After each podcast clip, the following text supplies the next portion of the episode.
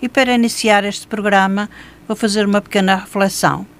Que nada nos limite, que nada nos defina, que nada nos sujeite, que a liberdade seja a nossa própria substância. E tenho comigo a doutora Fátima Guedes, que vamos falar sobre alcoolismo. Boa tarde, doutora. Boa tarde. Espero que tenha gostado de ser convidada para vir aqui à, à nossa rádio, doutora Fátima. Eu tenho que agradecer porque né, foi com muita alegria que eu recebi o convite e também porque é um tema que eu acho importante de abordar. Por isso mesmo é que vamos abordá-lo, não é? É muito importante na realidade. É verdade. Vamos falar sobre alcoolismo, embora eu não goste muito do termo, eu prefiro chamar doença alcoólica. E por que, que eu não gosto do termo? Porque o alcoolismo, o próprio álcool, ele é sujeito a uma série de facetas. Ele faz parte do convívio, ele faz parte de grande parte das nossas atividades diárias, não é? Desde o batizado, eu costumo dizer, batizada, aniversário, os convívios de modo geral, até velório, não é? Agora, também é revestido de preconceito. Quando alguém tem problemas com álcool, normalmente é considerado como um fraco, como um caráter falho. Por isso que eu prefiro tirar o alcoolismo, que já tem esse, esse, esse preconceito embutido, e tra trabalhar com doença alcoólica. Muito bem. A doutora Fátima Guedes, tínhamos que pôr um sempre é o cabeçalho do, do tema, é o tema que vamos tratar, é o alcoolismo. Poderia ter posto doença alcoólica, não é?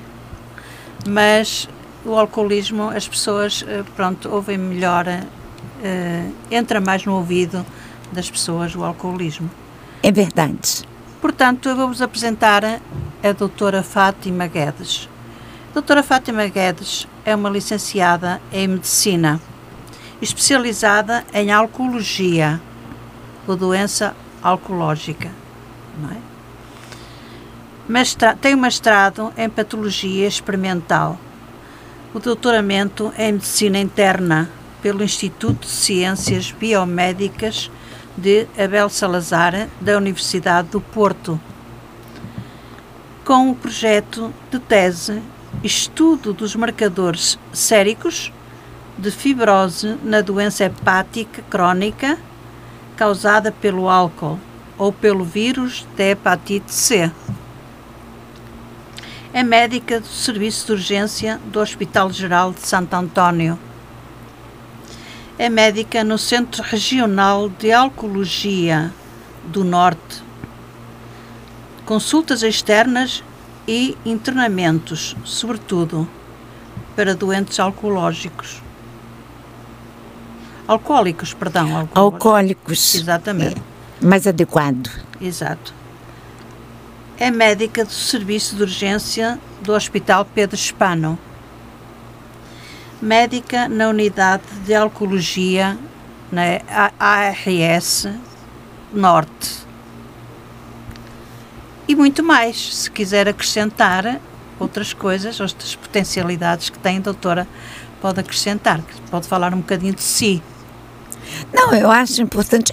Eu queria só acrescentar o seguinte: quando tem médica do serviço de urgência do Hospital Santo Antônio, médica do serviço de urgência do Hospital Pedro Hispano, a Exato. gente tem que colocar um pouquinho no passado. Atrás. Fui médica. Foi. Por quê? Porque a lei está aí para ser cumprida. Claro. Então, quando a gente chega aos 70, a reforma é inevitável. Então é tudo no fui, porque foi, tenho mais de 70. Foi no passado, não é? Foi no passado. Foi no passado. mas o seu currículo continua a ser este. Continua, continua. Portanto, agora é que, pronto, pertence ao passado, mas já fez estas coisas todas. É, no momento, eu, eu me mantenho com o serviço de álcool, a unidade de alcoologia, que é o que eu mais gosto de fazer. E não quer parar. Ah, pois, continua então no ativo. Continuo, continuo. Claro. Então, assim, uh, por que é que algumas pessoas consomem o álcool moderadamente e outras, e outras apresentam problemas com o álcool? Bem, eu vou lhe responder até de uma forma que eu converso muito com os meus doentes, porque eu costumo dizer que a gente, para dar conta do bicho, a gente tem que conhecer o bicho. E a informação para eles é fundamental. Então, o que, que eu faço? Eu estabeleço uma comparação entre a doença alcoólica e o diabetes mellitus. Por quê? Se a gente for ver o diabetes, o que, que é o diabetes? É uma alteração no metabolismo de hidratos de carbono, de açúcar. Sim. E quem é diabético, via de regra, traz isso como uma carga genética, como um, um fator hereditário. Na doença alcoólica, parece é, é, é, é muito semelhante. Por quê? Porque, na realidade, todo álcool que é consumido, ele é metabolizado. Naqueles, naquelas pessoas que não têm problema nenhum com álcool, esse metabolismo se dá de forma normal, adequada, sem qualquer problema. Das pessoas que têm problemas com álcool, e não acontece de uma hora para outra. Isso tem uma evolução.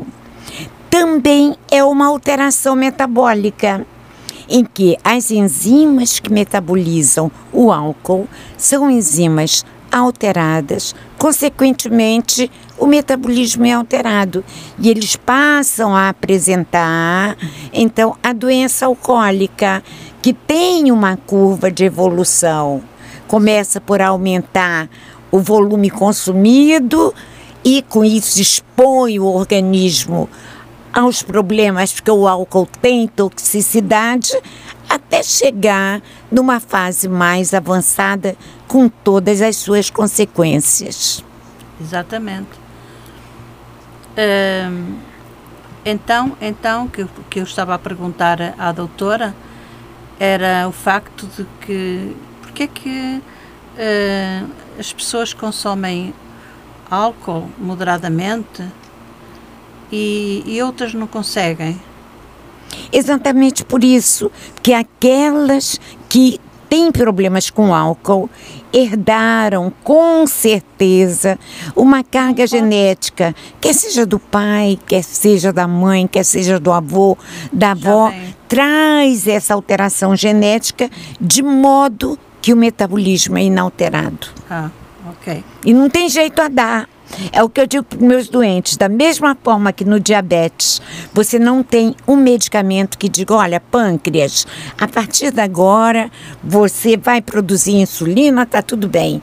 Também não existe um medicamento que diga para o doente: a partir de agora você pode beber sem problema qualquer. Porque esse é o grande sonho dos doentes: sim, sim. poderem beber que nem os outros. Mas não pode. Pois não. Tente-se convencer que não pode.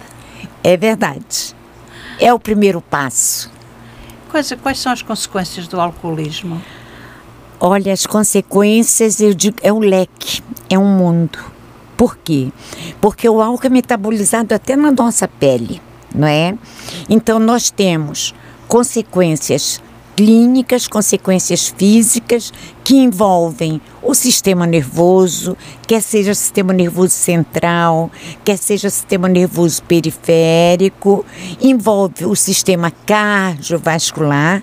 Existe uma condição chamada de cardiomegalopatia alcoólica, que é um caso grave, envolve o sistema digestivo, onde a principal aí é o acometimento do fígado com o desenvolvimento da doença hepática alcoólica que tem na cirrose o seu alvo.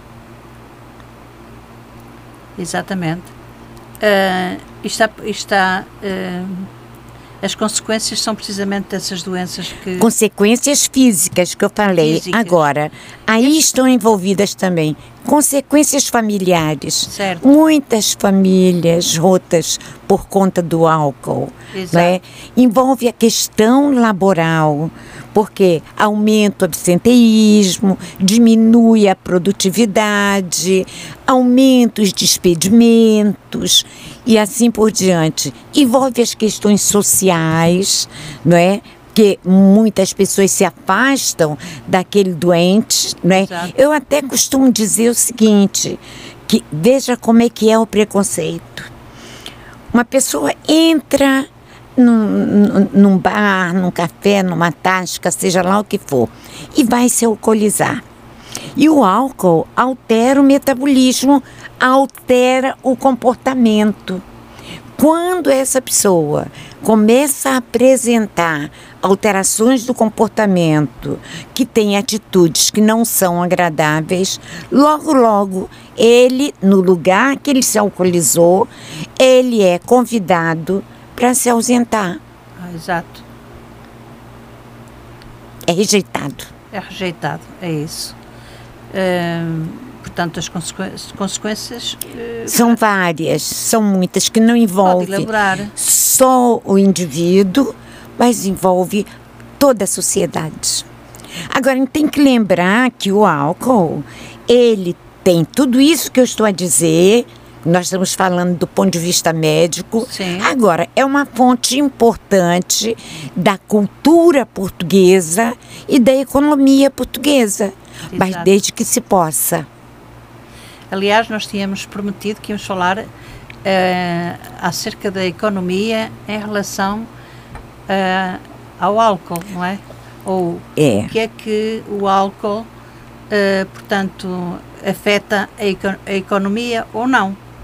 É, ele, ele afeta isso. positivamente, exatamente é, levando em conta a questão histórico-cultural, né? porque numa mesa portuguesa há vinho, com certeza.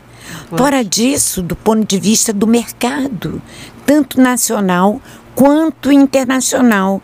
Os vinhos portugueses têm seu lugar no mercado mundial. Agora, tudo isso em se tratando de um consumo moderado, de um consumo normal, sem consequências. E afeta a economia pelo outro lado. Qual é o outro lado? A diminuição da produtividade no trabalho, o absenteísmo, né? o custo médico-social, porque tratar uma cirrose envolve um custo médico-social muito elevado. Por isso mesmo é que uh, afeta, afeta a pessoa em, em, muitas coisas, não é? muitas coisas. é um leque. É um leque.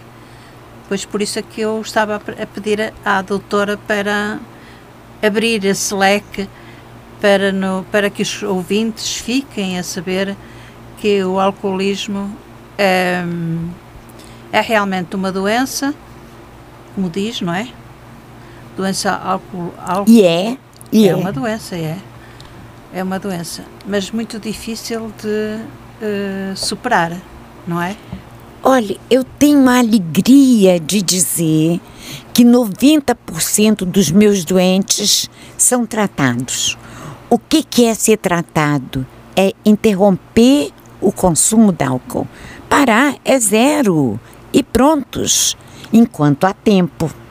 Certo. Né? Então, 90% dos meus doentes eu tenho essa alegria e é por isso que aos 75 anos eu ainda tenho toda essa motivação para continuar a trabalhar.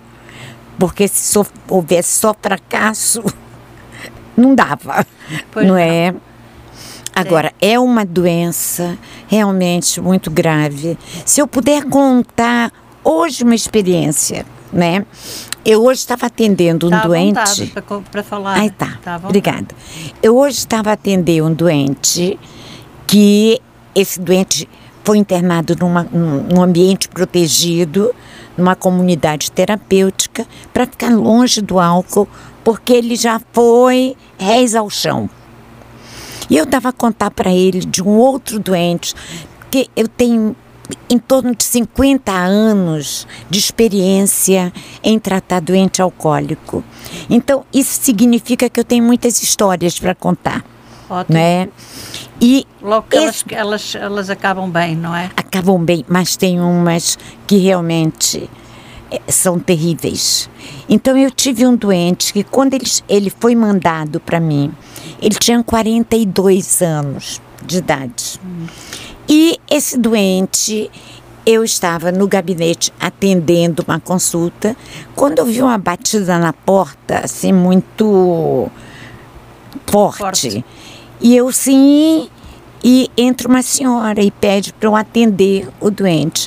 Eu disse para ela: olha, assim que eu terminar de atender esse, eu vou atendê-lo. Tá? Então ele entra. Então o que, que eu vejo?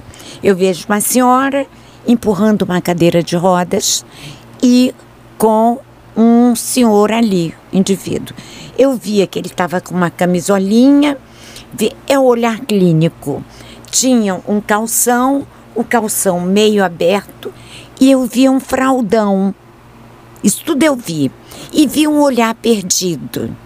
Então me dirigi a ele, perguntei o nome, ele não respondeu. Perguntei a idade, ele não respondeu, ele não estava ali. Então fui colher a história com a acompanhante dele, que eu vim saber que era irmã, que ele estava agora sob a caridade da irmã. Mas ele tinha uma história. Esse doente, aos 25 anos, ele licenciou em economia. Depois fez o mestrado, prestou um concurso público e foi ocupar um cargo importante. Sim. Nessa altura já tinha álcool. Mas como é que tinha álcool? O álcool do fim de semana, o álcool depois do jogo do Porto, o álcool do convívio com os amigos. Pois. Ou seja, um álcool tolerável. Tolerável, não é? claro. Ele, ele casou, né? casou aos 29, 30 anos, teve duas filhotas aos 32 anos, ele já estava divorciado. De 32 para 42 foi descer a ladeira.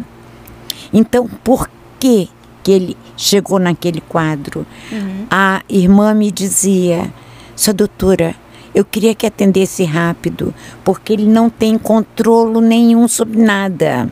Então, quando urinava, urinava direto ali. Quando evacuava, eram as fezes. E o que, que ele fazia? Ele metia a mão por dentro da fralda, pegava fezes e botava na boca. E isso ele fez na minha frente. E eu estava dizendo para esse meu doente hoje que foi uma vez que eu, médica, não consegui conter o choro. Eu chorei na frente do doente. E chorei por quê? Porque por causa do álcool, esse doente teve como órgão-alvo o sistema nervoso central, desenvolveu um quadro chamado demência alcoólica. E eu chorei por quê? Porque eu vi onde é que o álcool pode levar uma pessoa. E chorei também porque porque eu vi que eu não podia fazer mais nada por ele. Pois. E isso entristece muito. Chegou mesmo ao extremo, não é? Ao extremo. Isso é, é não tinha mais é? jeito. É? É. De vez em quando recebem assim umas decepções, não é? Ainda bem que são poucas. Sim. É? É, eu também lhe perguntaria, que isto realmente temos, temos pano para mangas para conversar, é, sobre a interferência, se a pandemia teve interferência na, no consumo do álcool e vice-versa. Olha, nós não temos São nenhum. 5 horas e 20 minutos, temos muito tempo para conversar. Eu, Tá eu só estou a, a- agora a, a- fazer fique à vontade. questionar. Tá. A doutora é que pode estar à vontade para falar bom, tá. sobre algumas histórias que tenha Sim. realmente, alguns exemplos para que os nossos ouvintes nos ouçam e pensem um bocadinho neste problema do álcool. É. O álcool não é nenhum fantasma. Todas as pessoas podem Não. consumir álcool, desde o momento que, com moderação. E que possa. Exato. Eh, e, portanto, eu eh, convidava os, os nossos eh, ouvintes a ligarem-nos, se tiverem alguma questão a colocar aqui à doutora Fátima, podem nos ligar para o 22 495 8932. Podem nos ligar e fazer uma questi- questionar a doutora Fátima Guedes. Eh, Depois nós íamos falar sobre hum, Tá, a pandemia. a pandemia. Deixa eu lhe dizer, nós não temos até esse momento nenhum estudo científico encorpado que nos mostre a interferência da pandemia. Mas não é difícil a gente chegar lá. Claro. Por quê? Porque o indivíduo, quando ele consome álcool, ele consome álcool e todas as emoções dele relativas ao álcool ficam ali na memória. Ninguém lembra do álcool porque eh, tem uma cirrose. Ninguém lembra do álcool porque teve problemas com a família. Mas lembra do álcool porque bebeu, relaxou. Eu costumo dizer que virou o rei da cocada preta. Depois ele vê que não tem reinado, não tem cocada, nem a cocada é preta. Né? Mas ele tem essas reações né, que, entre aspas, são boas para lembrar do álcool, para ir buscar o álcool. Né? E na pandemia, o que, que representa essa pandemia? Representa o confinamento, o isolamento, o medo, a angústia, a ansiedade, a insegurança. Tudo isso são questões que ele aprendeu ao longo da vida que se está inseguro, bebe, melhora pelo menos temporariamente. Depois ele vê o preço. Né? Se ele está inseguro, se ele está zangado, se ele está frustrado, vem o álcool e lhe causa uma sensação melhor. Só que o preço que ele paga por isso é muito alto. E com detalhe, quando isso acontece, que ele se alcooliza e que passa a pagar o preço, entre aspas, como eu digo, ele ah, sente culpado. Sim, E a culpa dói em qualquer um de nós. claro. E quando ele se sente culpado, ele rapidinho vai buscar uma justificação. Ah, eu nem queria beber, mas aconteceu isso. Eu nem queria beber, mas fiquei com medo, perdi um amigo com o Covid e realmente me assustou bastante. E ninguém com culpa, nem com justificação, que eu chamo de autopiedade, tem uma grande autoestima. Autoestima é pequenininha, que ele aprendeu ao longo do tempo que quando consome é aquilo que eu digo, vira o rei da cocada preta. A autoestima se eleva até a culpa vir. Então, a pandemia com certeza exerceu uma influência né, pesada em todos nós. Portanto, em todos nós, claro, e, e muito mais para, esses, para essas pessoas que já, são, já têm propensão eh, e não podem consumir, propensão a consumir álcool e não podem fazer. Eh, doutora, eh, nós, nós temos meia hora? Para conversar. Isso. Eh, eu, estas, estas perguntas que eu tinha aqui, perguntas chaves, eh, portanto, eu gostaria de que, sou- que que contasse para o nosso, o- os nossos ouvintes da Rádio Matosinhos Online, eh, que contasse algumas situações pelas quais passou, passou, não é? E teve de, dado que esteve a trabalhar sempre com estes doentes alcoólicos, não é? E algumas peripécias que realmente tenha passado e que tenha ficado na, na sua memória? Olha, história que não falta. A coisa de duas semanas eu fui ao tribunal. E fui ao tribunal para quê? Eu fui como testemunha de um doente meu. Um doente de 28 anos, rapaz de boa aparência, não é? Em que ele havia se alcoolizado. E ao se alcoolizar, ele apresentou um quadro que nós chamamos de blackout. Ele não lembra nada do que fez. Então, ele agrediu os polícias, ele agrediu outras pessoas e com isso ele foi levado ao tribunal. E ele me procurou como médica dele, que eu sigo, e perguntou se eu podia é, dizer né, dessa faceta da doença alcoólica sim, dele, eu falei com certeza, agora com o compromisso de que você já sabe e que não vai noutra. Não é? Porque uhum. senão ele, ele ia noutra, sabia que a médica estava ali. Não, eu vou para lhe ajudar, mas sobretudo com vistas ao seu tratamento, porque você já sabe que não pode. E fui ao tribunal, e ele realmente foi absolvido. Isso foi uma coisa que me deu muita alegria. Ai, mas olha, eu tenho histórias de destruição familiar. E é uma doença tão miserável, como eu digo, que você vê o seguinte: não adoece só o doente, adoece a família eu já tive doentes em que eu tinha certeza que o doente não estava a beber, porque eu trabalho com um instrumento clínico chamado grelha de Lego. O que é a grelha de Lego?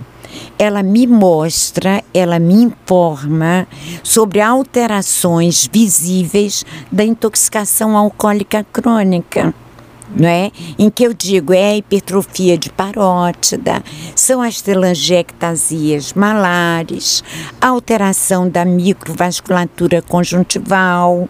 Se eu disser para o doente colocar a língua fora, eu vou observar o temor lingual, entre outras coisas. E eu digo para o meu doente, eu não preciso que o meu doente diga se ele bebe ou se não bebe, para eu saber. Pois. Porque se eu dependesse, eu seria uma tolinha. Claro, claro. Então eu sei quando o meu doente diz para mim: não, não bebo não, e eu sei que ele está a beber. Como eu sei quando ele não bebe, e além do mais, a gente conta com exames complementares, né? Claro, também. Porque isso não é bruxismo, de você olhar e ver lá dentro. Não, os exames complementares ajudam. E eu já tive doentes que eu tinha certeza absoluta que ele não bebia. Mas a esposa vinha à consulta e dizia: ele bebe sim, bebe todos os dias. Foi uma família que foi destruída. Porque isso acontece em duas coisas, Sim. né? Ou o doente diz, ah, eu não bebo, mas está a dizer que eu bebo, então vou beber. Ou então ele fica magoado por causa do esforço dele, os atritos são cada vez maiores e termina por romper aquele casamento, né? que realmente entristece muito, muito. Mas tem muita história aí. Muitas, tem muitas histórias. Pode, muitas, pode contar, muitas. Porque realmente eh, este programa chama-se Reflexões. Eh, é precisamente para as pessoas refletirem um pouco sobre uh, e, e, levar até elas, até, que, até elas, não é?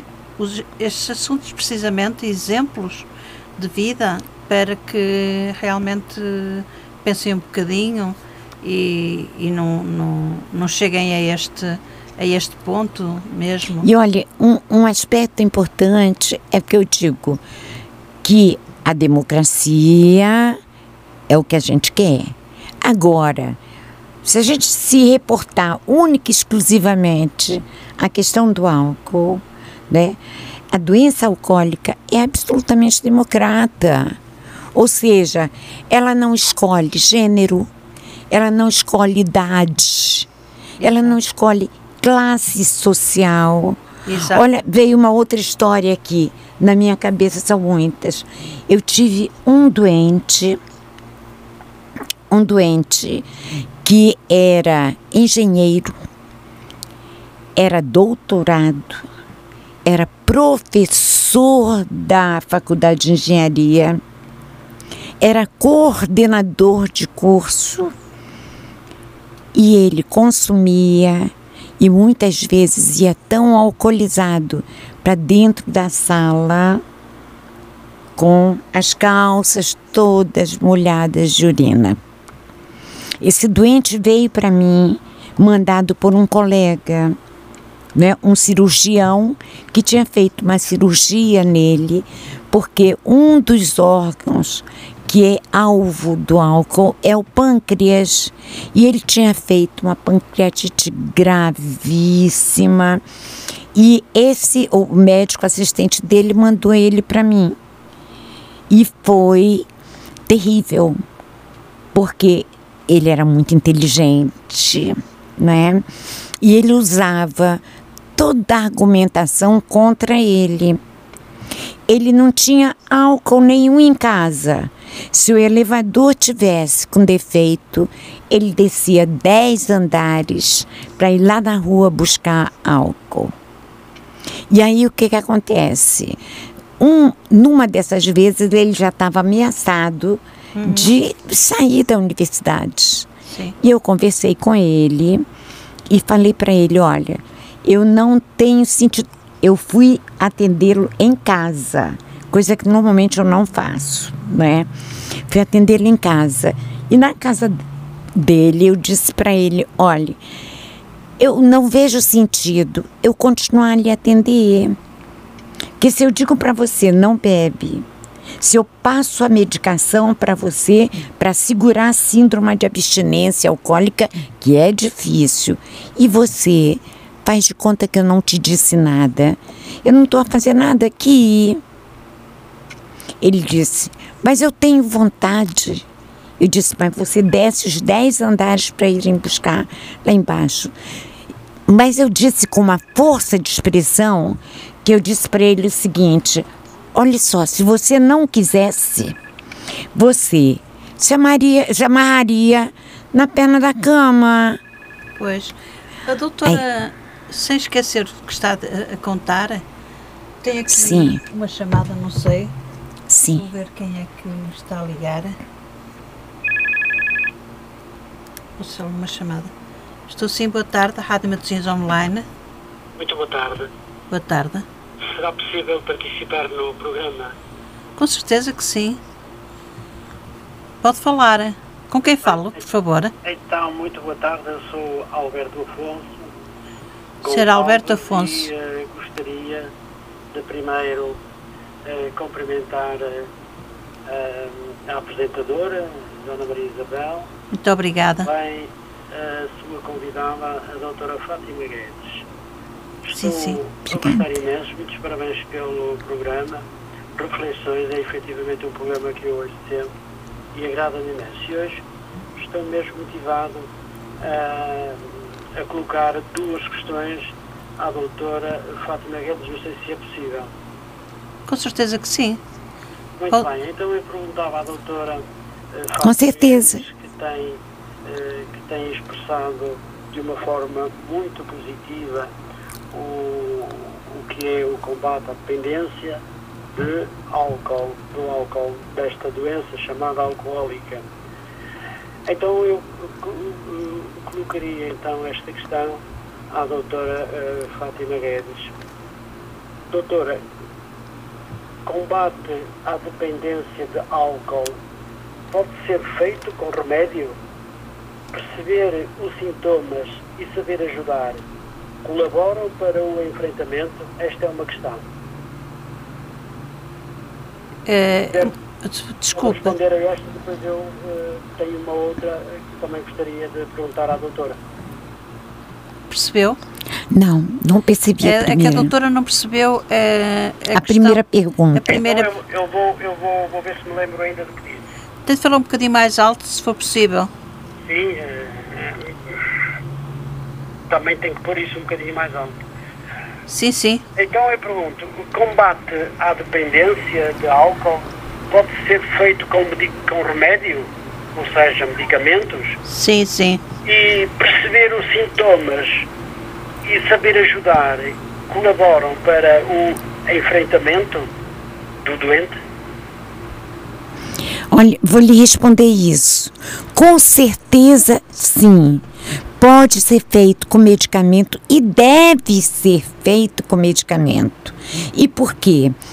Eu costumo dizer que essa é uma doença tão miserável que ela desenvolve aquilo que nós chamamos de síndrome de abstinência alcoólica, que vem os tremores, que vem o quadro confusional, que vem muitas vezes a ocorrência de crises convulsivas.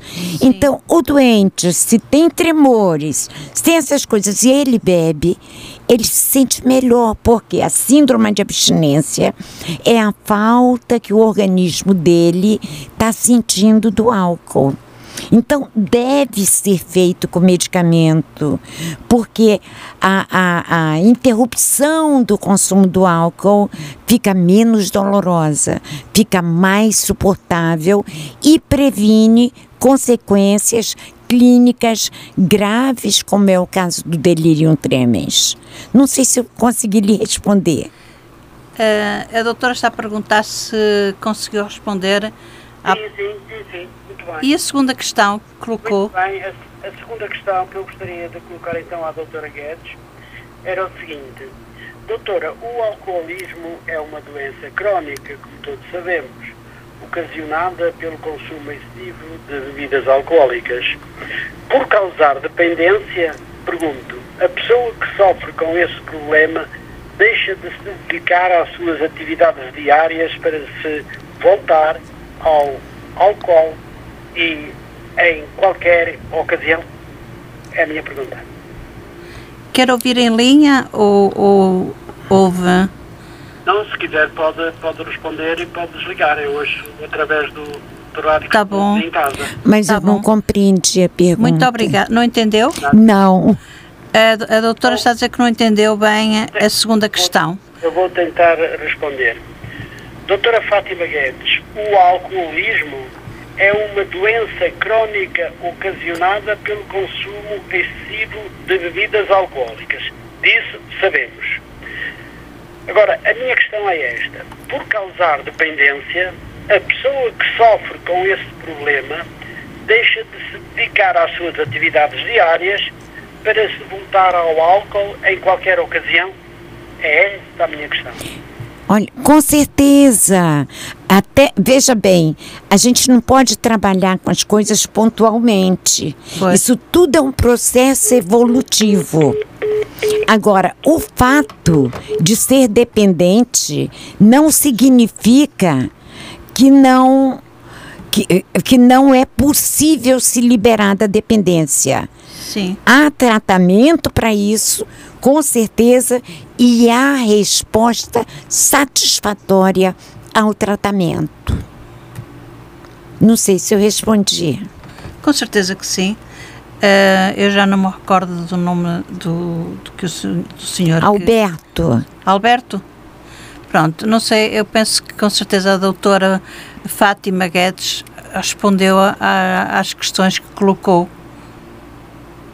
Eh, e portanto aproveito este bocadinho de este compasso de espera para alertar os nossos ouvintes da Rádio Matosinhos Online para questionarem a doutora sobre qualquer assunto relativa, relacionado com o alcoolismo.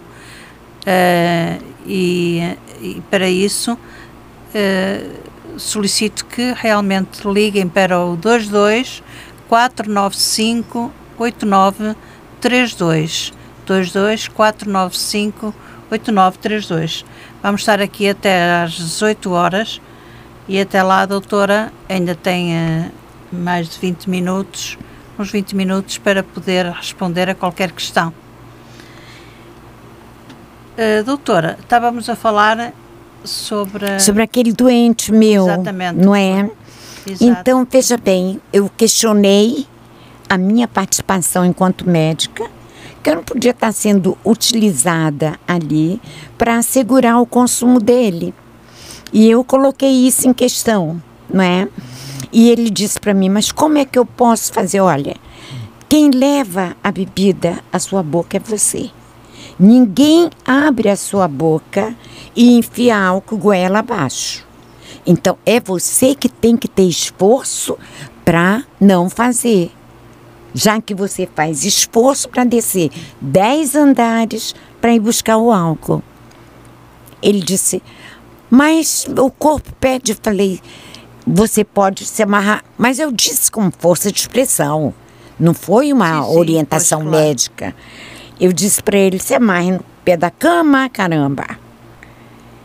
E olhe, ele obteve um cadeado, não é? Um aloquete. Se amarrou no pé da cama. Isso era uma sexta-feira. Ele já tinha perdido família, vivia sozinho e tinha uma senhora que ia lá ajudar a fazer a, a limpeza da casa e tudo. Mas só que ela só ia, às, ela ia às terças e às quintas. Isso era sexta. Então passou-se sexta, passou-se sábado, passou domingo, passou segunda. Só que quando ele passou o cadeado, a luquete, na perna se prendeu no pé da cama. Ele pegou a chave e jogou pela janela. Então, quando a senhora chegou hum. e me chamou para ir lá pela situação dele, Imagina o que, que encontrou. Fezes e urina na cama. Claro. Um quadro terrível. Eu só para fechar a história. Foi a última vez que ele bebeu.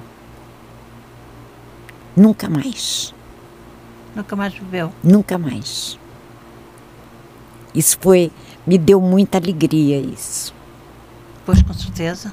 É.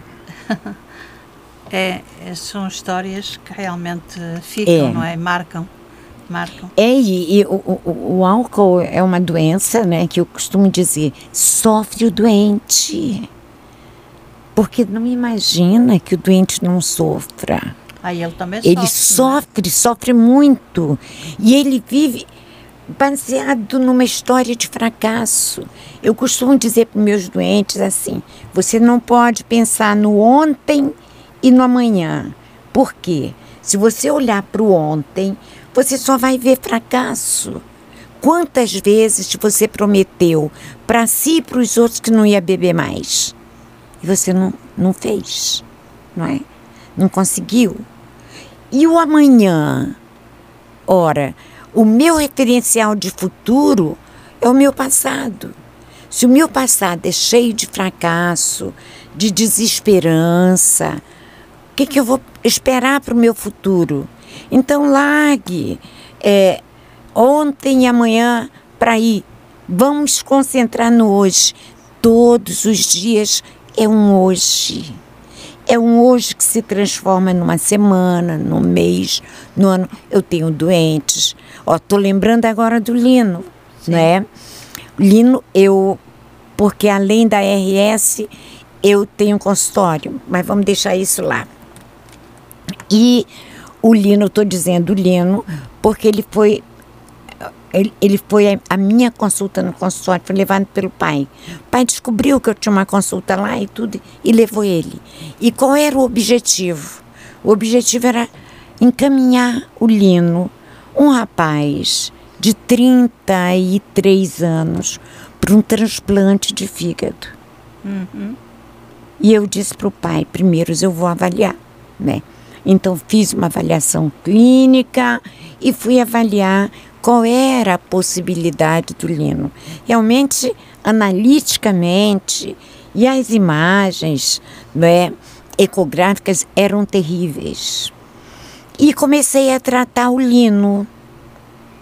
Resultado. Por que, que eu lembrei agora? porque o Lino está sem consumir nove anos. E eu hoje, que eu tenho um sistema de controle, né? Se o doente tem cirrose, seis em seis meses eu quero ver esse fígado. E hoje as análises e a ecografia do Lino estão ótimas. É uma história positiva, não é? Positiva, é verdade. Uh, doutora, mas uh, o álcool faz parte. Uh, consumir álcool faz parte da nossa vida social. pronto, como disse no início, que não há uma mesa, uma mesa portuguesa tem que ter sempre álcool. Álcool e pão. É verdade. Uh, e, portanto, uh, se é uma, uma, uma forma de convívio, uh, como é que um, um doente, pronto, uma pessoa que consome a conviver, vai consumindo e cada vez consome mais, porque o corpo cada vez pede mais álcool. É verdade. Não é? E, e porquê? O que é que, o que, é que, o que, é que existe o que é que a pessoa. Para beber mais e cada mais vez e mais. mais. Cada vez mais. Já vou lhe dizer. O álcool é miserável nesse sentido, porque o álcool é considerado um indutor enzimático. Quando a pessoa é consome. quase uma droga, não é? É uma droga? Sim, é, é. Mas eu, eu digo, esse aspecto Certo. é particular do álcool. Uhum. Porque quando você consome o que, que acontece? Ele desce do digestivo abaixo e vai para o fígado, que é o principal órgão, Órgão. para metabolizar o álcool. Como ele é um indutor enzimático para aqueles doentes que têm alteração metabólica, cada vez mais esse álcool, esse fígado responde à metabolização que o álcool estimula. Então, ele vai. A gente já viu isso, né? Algumas pessoas que dizem assim: caramba, ele com um copo, dois copos, já não está bem. Exato. Não é? Por quê? Porque à medida que ele torna o fígado mais capaz de metabolizar, ele também agride o fígado. Porque ele é tóxico. Ele é hepatotóxico e vai destruindo as células hepáticas. Ainda bem que o, que o fígado é um órgão com uma capacidade de regeneração muito grande, mas tem limite. Claro. Chega um determinado momento que já não dá. Já não aguenta mais, não é? Uh, doutora, temos 10 minutos para acabar a, o, a nossa entrevista. Aqui a nossa entrevista não é bem entrevista, é que falarmos, é o falarmos sobre esta esta doença que é uma Miserável. doença é uma doença muito muito uh, difícil de superar se não for a tempo.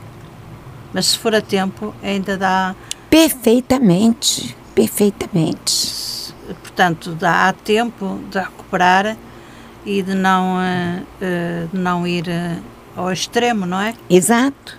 Porque uma pessoa no extremo é complicado quando, quando já É uma relação de causa e consequência. Exato. Tirou a causa, as consequências desaparecem.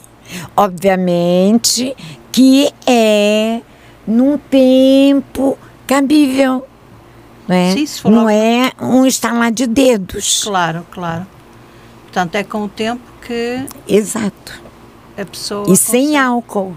Sem álcool. Eh, mas para isso eles têm de ter muita força de vontade também. Olha, eu, Como, eu é, que- não como é digo. que consegue falar ou levar essas pessoas eh, a retroceder, não é? eu não trabalho com força de vontade. Que a mesma força de vontade para tratar ele vai ter para beber. Eu trabalho com aquilo que eu comecei lhe dizendo. Que para você dar conta do bicho, você tem que conhecer o bicho. Então, a arma número um é a consciencialização do doente. Ele se dá conta que ele tem problemas. E aí, a opção é dele, que ele pode dizer, olha, um jovem de 42 anos, né? Ele pode dizer: olhe, eu tenho 42 anos, eu bebo, eu já separei da mulher, eu já perdi o emprego, mas eu gosto de beber. A opção é dele. E ele é que vai pagar o preço. Eu, como médica, qual é o meu papel junto dele? O meu papel é mostrar todas as consequências e mostrar que se ele quiser tratar, é possível. Né? E fazer com que ele saia desse lugar para um outro. Eu tenho 42 anos, eu quero ter uma vida de qualidade, eu quero resgatar minha família, quero resgatar meu emprego. Então só tem uma condição: álcool zero. Nem, nem eh, porque se, se, for gradual, não, Não. conseguem. Não vou lhe dizer por quê. É aquilo que eu já disse. Não tem nenhum medicamento na face da Terra que faça com que esse metabolismo alterado se transforme em metabolismo normal. Essa é uma doença tão miserável que muitas vezes o doente já está um ano, dois anos sem beber. Ele acha que tem controle. Ah, já estou a beber há tanto tempo. Um copinho assim, um pouquinho assim não faz mal. Claro que muitas vezes aquele copinho não representa muita coisa, mas abre a porta para o próximo e para o próximo, e daqui a pouco ele está lá de novo. Então tem de ser mesmo zero. É. Você não diz pro, pro, pro, pro, pro agente etiológico da tuberculose para ela ir fa- fazendo mal aos pouquinhos, depois se livrar da tuberculose. Não diz. É ou não é? Ah, Ok. Não é. É ou não é? Ah, tem de ser mesmo radical, não é? Um corte radical. Tem que ser, porque o álcool é radical. Né? Quando tem alteração metabólica, não tem outro jeito. E com um detalhe, eu já perdi alguns doentes com cancro. Porque quando eu falo de doença hepática alcoólica, é exatamente o, campo onde eu mais trabalho, Trabalho, não é? pois. Então, o fígado começa por aumentar de volume, é transformado em fígado gordo patologicamente, que é o que a gente chama de esteatose hepática. Dali a fibrose começa a se instalar. Com o passo, ele está na cirrose e também é a porta aberta para o cancro de fígado. Eu já perdi, ainda bem que são poucos, mas já perdi doente assim. O que dá tristeza, né? Tem de ser mesmo radical. Tem que ser. Doutora, eh, estamos quase a chegar ao fim, são 17 horas e 56 minutos.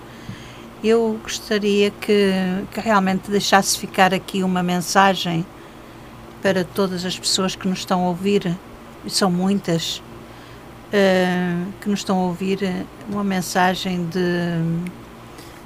eh, para, para que.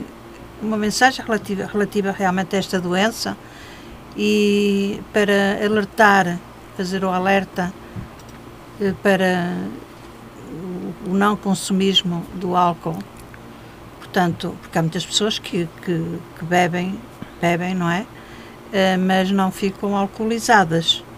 E outras Porque não são doentes. que não são doentes. E outras ficam. É. E, portanto, qual era a mensagem que deixa, quer deixar ficar aos nossos ouvintes da Rádio Matosinhos Online? A primeira coisa, deixa eu lhe dizer uma coisa, é que o doente, ele sabe quando tem um consumo patológico. Nega. Não, só bebi um pouquinho.